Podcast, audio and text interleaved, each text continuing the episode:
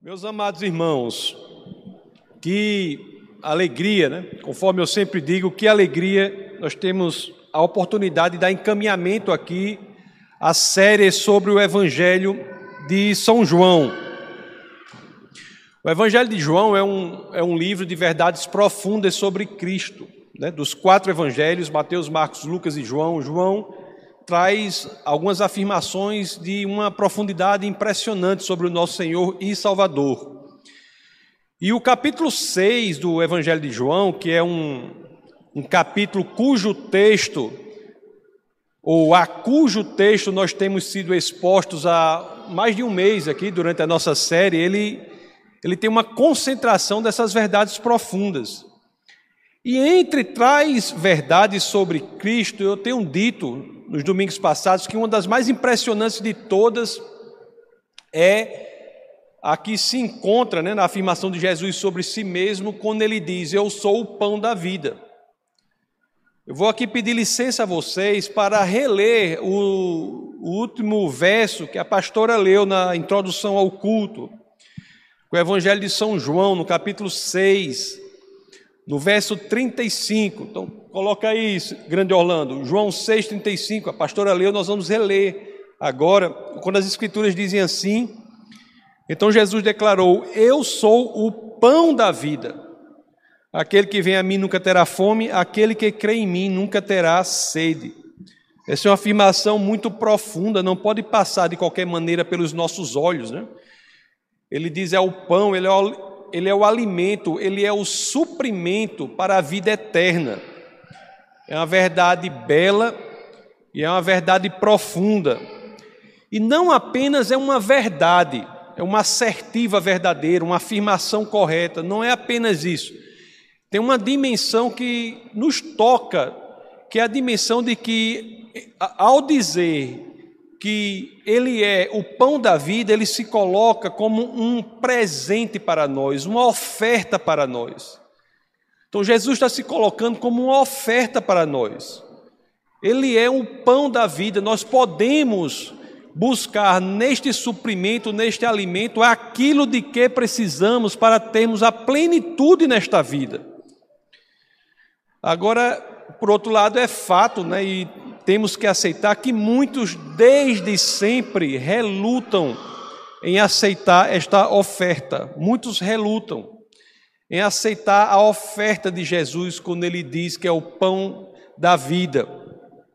Isso acontece hoje, essa relutância acontece hoje, mas acontecia também com os judeus, né, os líderes judeus com os quais Jesus conversava durante o seu tempo aqui na terra.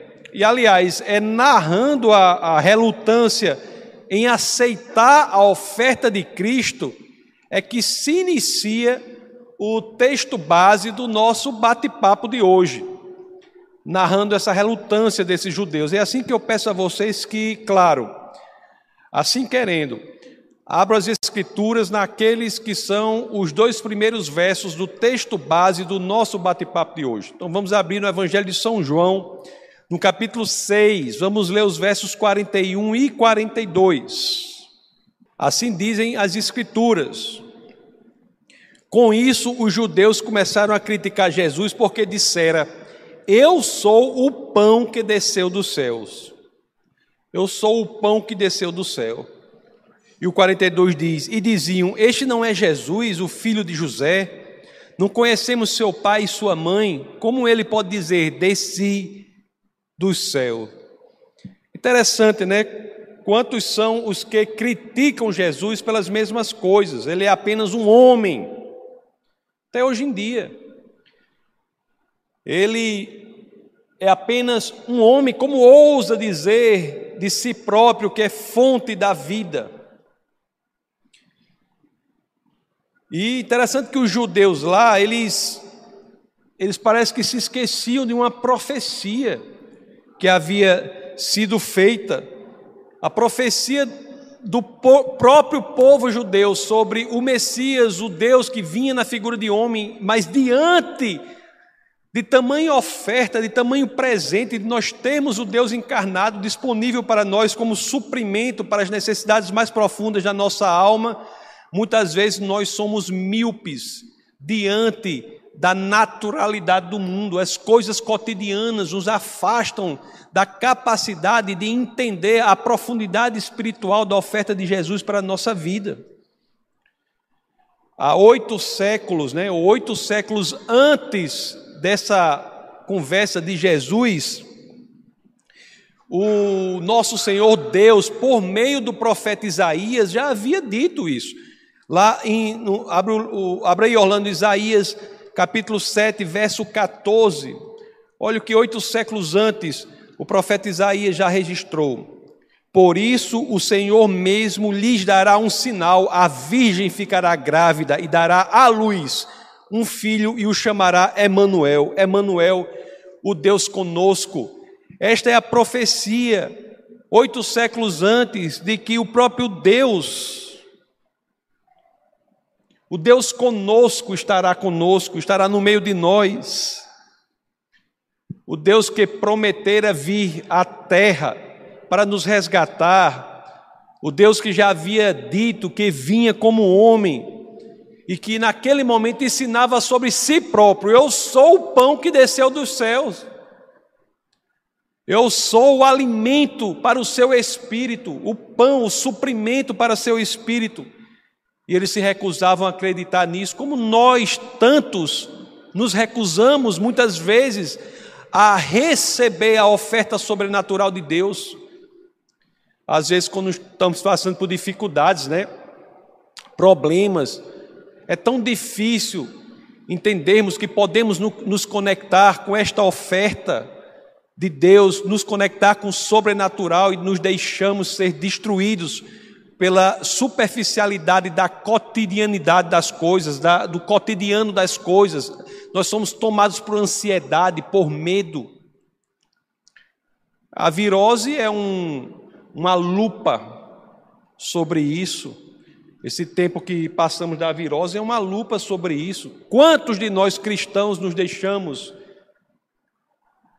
ser dominados pelo terror e nos esquecemos que temos Jesus de Nazaré, que nos garante ser a fonte da vida. Quantos nos deixamos ser dominados pelo medo? E é interessante que ali era assim: o povo de Deus parecia não querer se alimentar daquilo que Deus ofertava. Ele oferta a si próprio como o pão da vida. E hoje é a mesma coisa. E aqui nós vamos ver que alguns escolhiam em lugar do, de se alimentar do Deus encarnado, do pão da vida, escolhiam o quê? Criticar, reclamar, murmurar contra o próprio Deus. Não é curioso isso ali, falando de judeus, né? Para cujo povo já havia profecia feita no livro de Isaías há oito, oito séculos antes de Cristo. E até hoje esse padrão se repete. O pão que desce do céu parece que é desprezado, quando esse pão que desce do, do céu é oferta da qual não há maior. Não há maior oferta do que esta, do que nós temos a possibilidade de nos conectarmos com o pão que desce do céu, de nos nutrirmos do pão que desce do céu.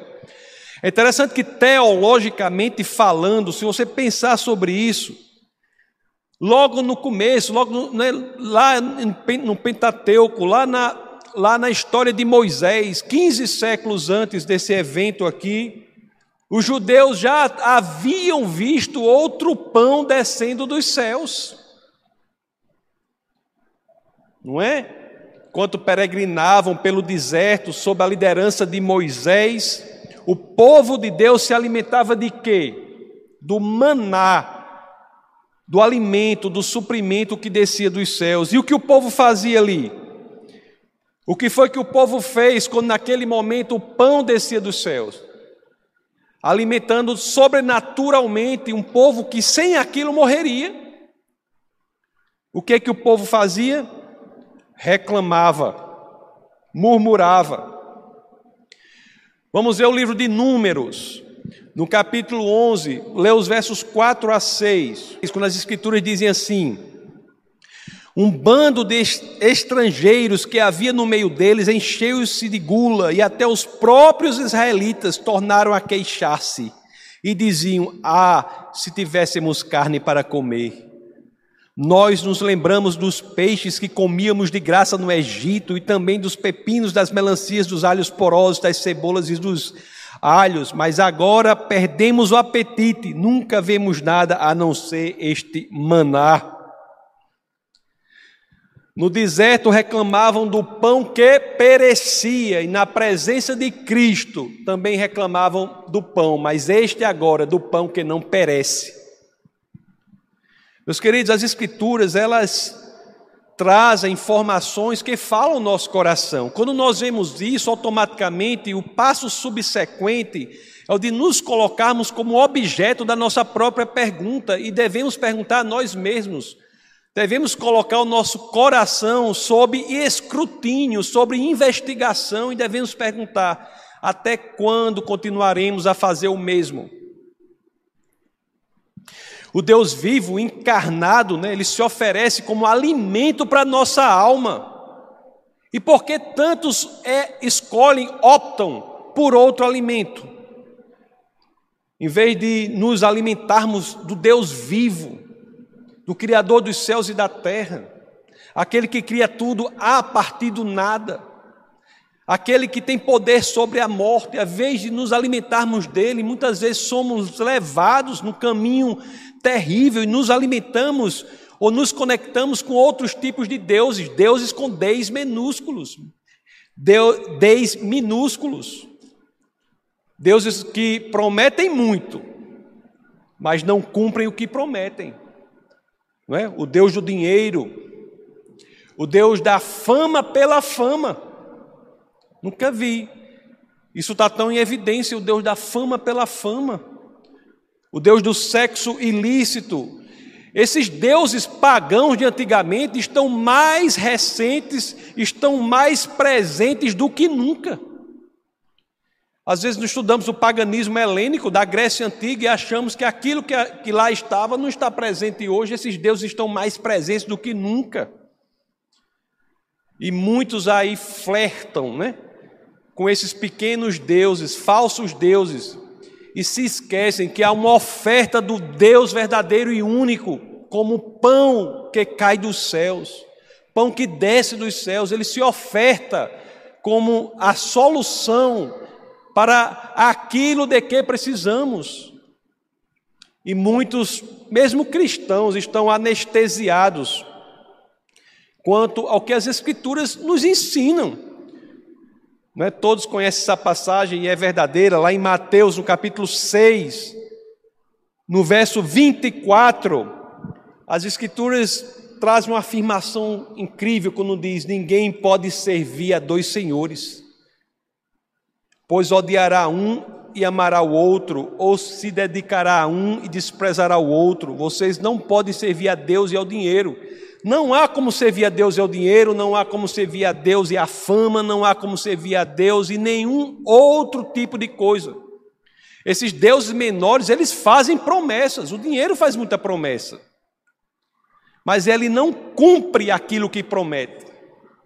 E às vezes as pessoas se tornam inclinadas a esses falsos deuses e entram num caminho perverso né, de destruição. É interessante que há uma advertência no Evangelho de São Mateus, no capítulo 6, no verso 21, que ela inverte a lógica popular. Porque as pessoas pensam assim, que onde está, o que é que popularmente se diz? Onde, está o, onde estiver o seu coração, aí estará o seu dinheiro. Mas olha a lógica do Evangelho, que a lógica profunda diz como de fato é. Mateus 6, 21. Pois onde estiver o seu tesouro, aí também está o seu coração. Então, muitas vezes nós nos enganamos colocando tudo o que temos, nosso talento, nosso tempo, nossos recursos, ofertando a deuses menores, da fama pela fama, deuses pequenos. E quando menos esperamos, ali estará o nosso coração. Olha o evangelho como é profundo, não é? Ele vai até os lugares mais obscuros da nossa psique, da nossa mente. Quanto popularmente se diz assim: onde está o seu coração, estará o seu tesouro, estará os seus recursos, seu talento, seu tempo. Não. O Evangelho diz: ei, não é assim, é o contrário. Então é muito perigoso, nós não podemos flertar com os caminhos que levam à destruição, ou como se dizia antigamente, eu acho que ainda hoje se diz, né, para criança, não brinque com fogo. Não brinque com fogo. Amados irmãos, as Escrituras são boas novas. O que as Escrituras dizem é que nós temos um banquete espiritual à nossa disposição. É isso. Nós temos um banquete espiritual à nossa disposição. Nós temos algo que vai suprir aquele vazio interior que sem Deus nada neste mundo consegue suprir. Nós temos a palavra de Deus, nós temos o Espírito de Deus que nos são ofertados. E diante disso, desse maravilhamento, dessas coisas impressionantes, o que vamos fazer? Nós vamos nos alimentar ou vamos reclamar? Jesus de Nazaré, ele aqui no texto base, ele é direto com os judeus e suas palavras falam com o nosso coração. Então, voltando ao texto base, vamos abrir agora em João no capítulo 6. Vamos ler dos versos 43 ao 45. Vamos ver o que as Escrituras dizem. Respondeu Jesus: Parem de me criticar. Ninguém pode vir a mim se o Pai que me enviou não o atrair, e eu o ressuscitarei no último dia. Está escrito nos profetas: todos serão ensinados por Deus. Todos os que ouvem o Pai e dele aprendem, vêm a mim. O Pai enviou o Filho. Esta é a condição para que nós possamos nos reencontrar com o Senhor, com Deus, com o Pai. O envio do Filho para o seu ministério, cumprimento do seu ministério. Esta é a condição para nós encontrarmos a vida plena. O próprio Deus já havia dito pelo profeta Isaías, em Isaías 54, 13: Todos os seus filhos serão ensinados pelo Senhor, e grande será a paz de suas crianças. Mas será, meus queridos, que Deus tendo feito a sua parte, será que estamos dispostos a aprender do Senhor? Porque a parte dele é feita, ele nos ensina. Mas será que estamos dispostos a não apenas ouvir, mas introjectar, colocar, tatuar em nosso coração aquilo que estamos ouvindo? Será que estamos dispostos a ouvir e obedecer? Ouvir e obedecer porque aprendemos? É uma pergunta que serve para você e serve para mim. Será que estamos mesmo dispostos a isso? Porque Jesus é Deus. É Ele que se entrega como um pão da vida e pode cumprir o que promete, ser suprimento para todas as nossas necessidades essenciais, espirituais, mais profundas, transcendentais, porque Ele é Deus. É por isso que faz sentido dizer que nele temos suprimento para a vida eterna, porque Ele é Deus. E às vezes tantos vão buscar em deuses menores.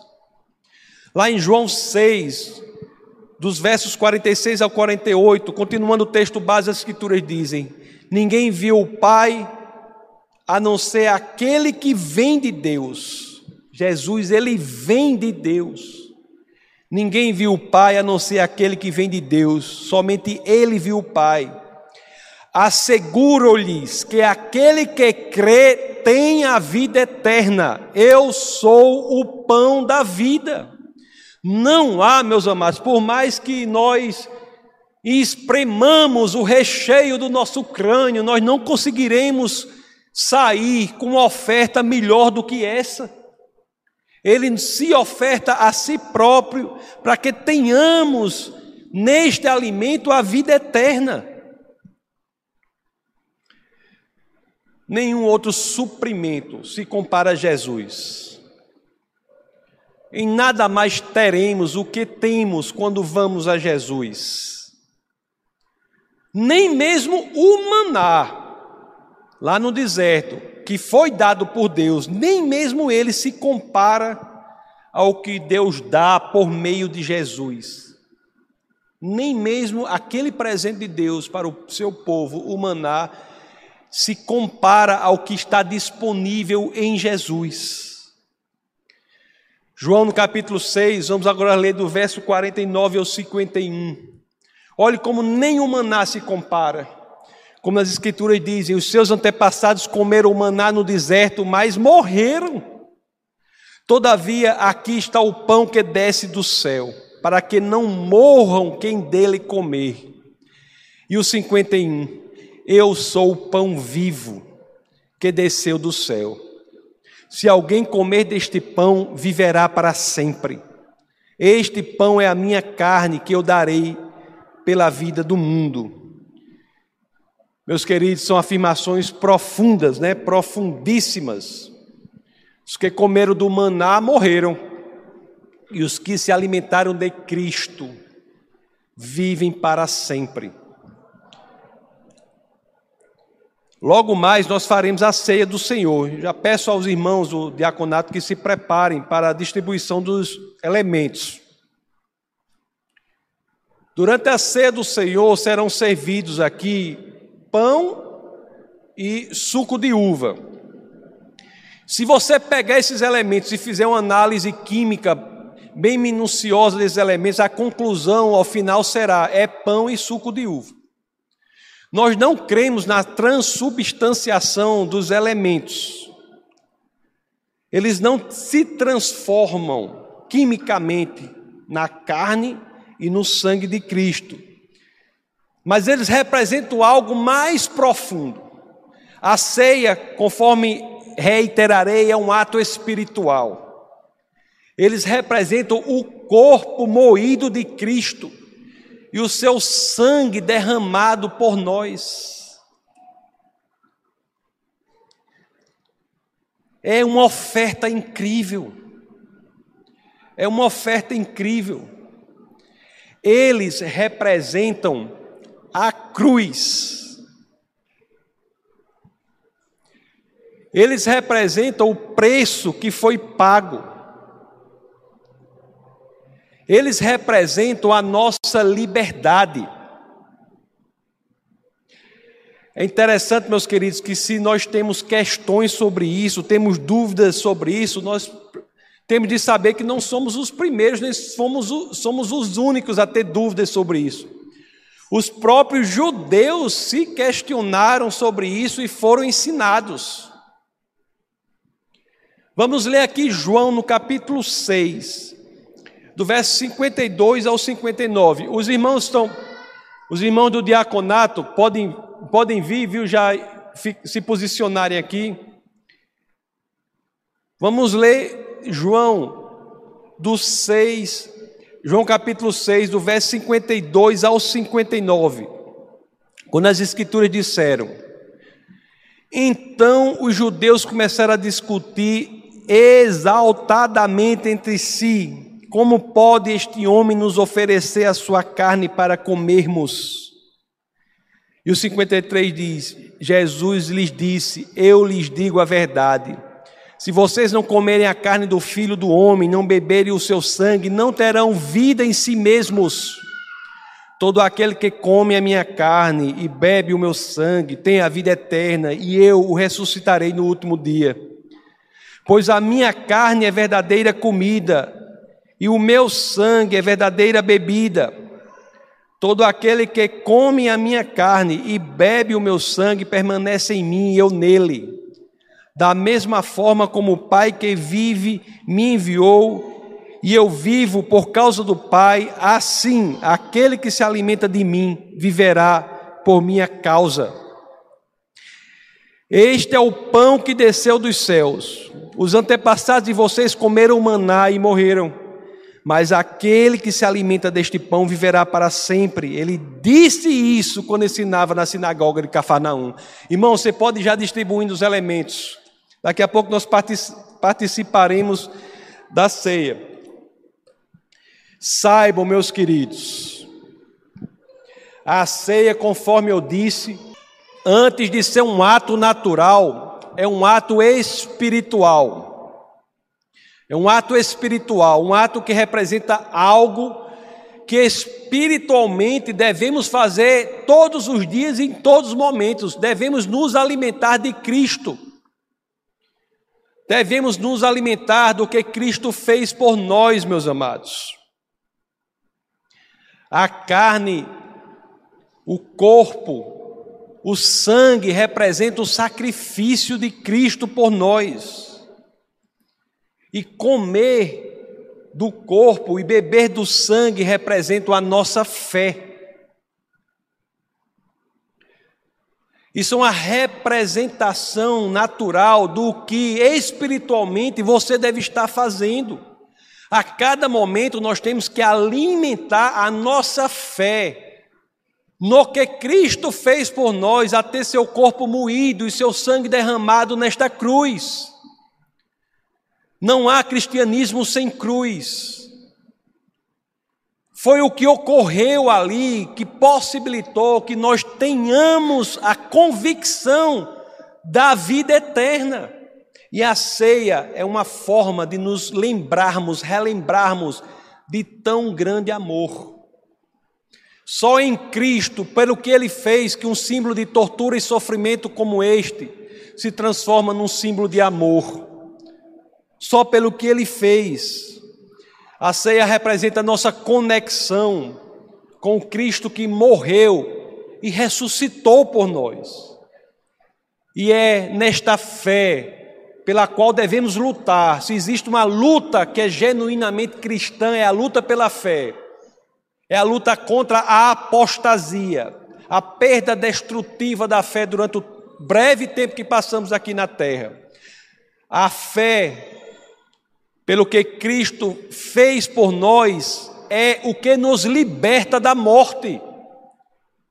Ao comermos, participarmos dos elementos, estamos exteriorizando aquilo que a cada momento deve estar borbulhando em nosso coração. Nós cremos no Deus vivo que veio, morreu e ressuscitou por nós. Meus amados, que nós encontremos a vida, a eternidade, a felicidade plena nos céus. Ao participarmos da ceia, meus amados, nós trazemos à memória o suprimento espiritual que Jesus é. Às vezes nós esquecemos quem é Jesus. Jesus se torna uma palavra sem significado, cinco, cinco letras, né? Jesus, cinco letras. Jesus se torna apenas uma, uma impressão com um design elegante nas camisetas que andamos por aí. Não tem problema isso. Mas para você, Jesus não é isso apenas. Jesus é suprimento para a sua vida. Meus queridos, Jesus é o nosso alimento. Quem é Jesus? Não podemos nos esquecer do que ele fez por nós. Não precisa abrir, Orlando, mas João 6, 27, depois vocês quiserem ver na gravação, Jesus diz ser o filho do homem. Que afirmação surpreendente, não é? Nós vimos que ele dizia ser o pão da vida, mas ele é, ele é algo profundo, muito mais profundo, é o filho do homem. Sendo Deus, Jesus trouxe a divindade à terra, mas sendo homem, ele leva a nossa humanidade ao céu. Em João 8,12, ele se apresenta como a luz do mundo a luz que lança discernimento sobre a escuridão, a luz que representa a verdade espiritual mais profunda, a luz que clareia o mundo que busca desesperadamente por respostas, que fica cambaleante sobre as próprias pernas, zigue-zagueando sem saber como responder às questões mais rudimentares e cotidianas da nossa existência. Só Jesus é a resposta. Em João 10, 7, Jesus esclarece que é a porta das ovelhas. Sim, Ele é a porta. Assim, meus amados, como foi pela única porta da arca de Noé que oito pessoas foram salvas do julgamento de Deus, é por Ele, Jesus de Nazaré, a porta das ovelhas. estando em Cristo, que somos poupados do julgamento final que será feito do mal. Isso é se alimentar dele. Em João 10, 11, Jesus diz que é o bom pastor. Que imagem bela! Que imagem incrivelmente bela, inimaginavelmente bela, impressionantemente bela, inenarravelmente bela. Essa imagem impressionante é nele, num bom pastor, que encontramos aquilo que todos queremos, a direção para ser seguida. É nele que encontramos isso. Em João 11, 25, Jesus se apresenta como a ressurreição e a vida. Em Cristo, meus amados irmãos, Ele é a ressurreição, a vida. Em Cristo, nós vencemos a morte. Porque Cristo venceu a morte. Muitos dizem assim, né? Jesus vive, é verdade. Jesus vive. Mas eu sugiro uma nova forma de dizer isso, uma forma alternativa de dizer isso. Muito mais profundo que dizer Jesus vive é dizer Jesus ressuscitou. Por quê? Porque ele não apenas vive, mas também sobre ele a morte não tem qualquer poder. Meus amados, é este o alimento que está disponível para nós, lá na carta aos Romanos, no capítulo 6, dos versos 8 ao 9. O que, que as Escrituras nos dizem? O apóstolo Paulo nos diz, nos lembra Ora, se morremos com Cristo, cremos que também com Ele viveremos.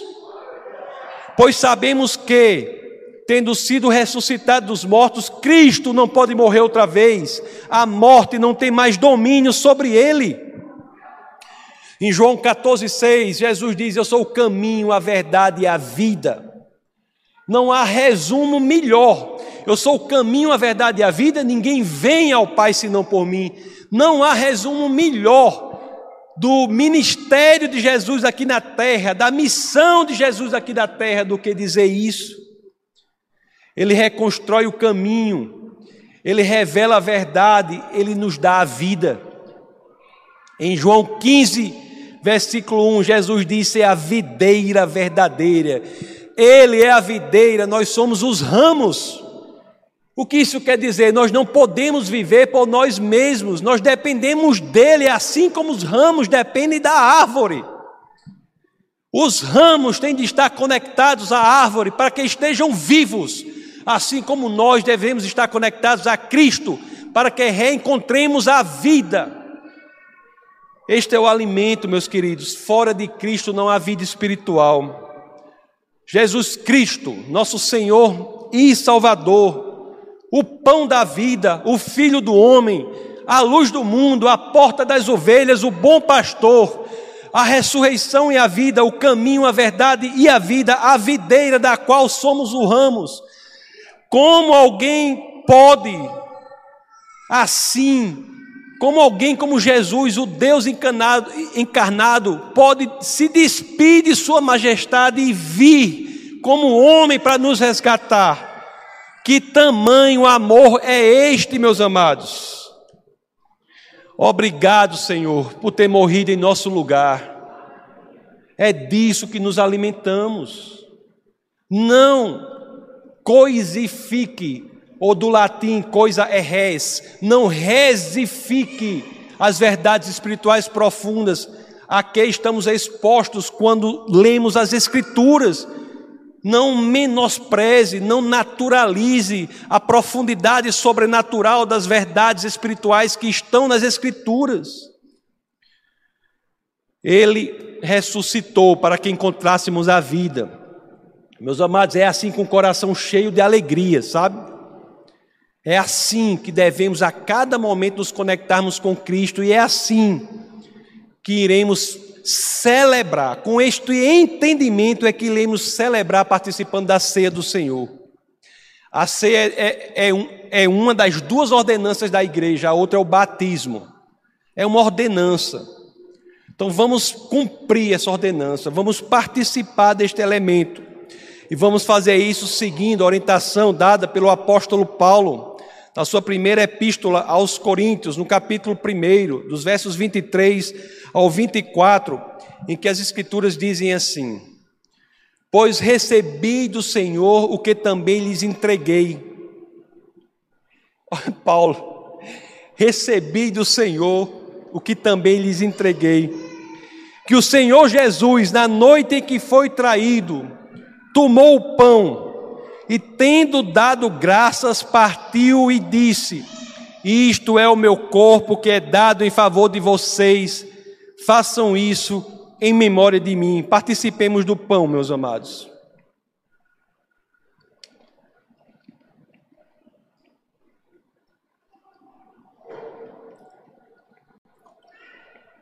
Nos versos 25 a 26, da primeira epístola aos Coríntios, no capítulo 11, as escrituras dizem: da mesma forma, depois da feia da ceia, ele tomou o cálice e disse: este cálice é a nova aliança no meu sangue. Façam isso sempre que o beberem em memória de mim. Porque sempre que comerem deste pão e beberem deste cálice, vocês anunciam a morte do Senhor até que ele venha. Participemos do cálice.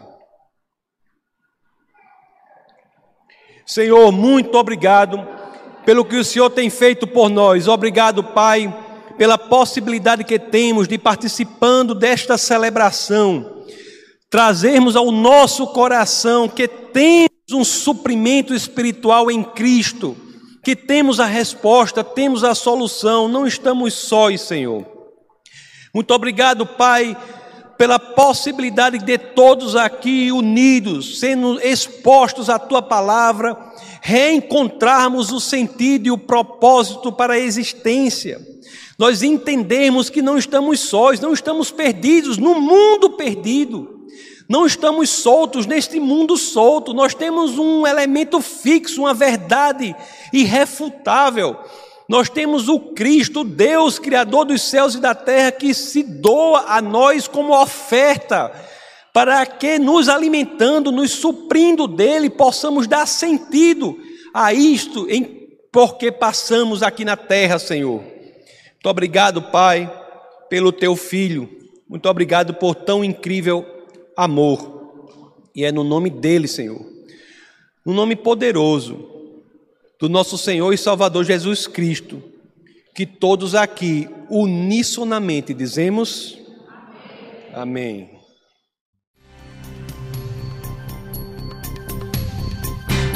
Essa foi uma produção do Ministério Internacional Defesa da Fé um ministério comprometido em amar as pessoas, abraçar a verdade e glorificar a Deus. Para saber mais sobre o que fazemos, acesse defesadafé.org.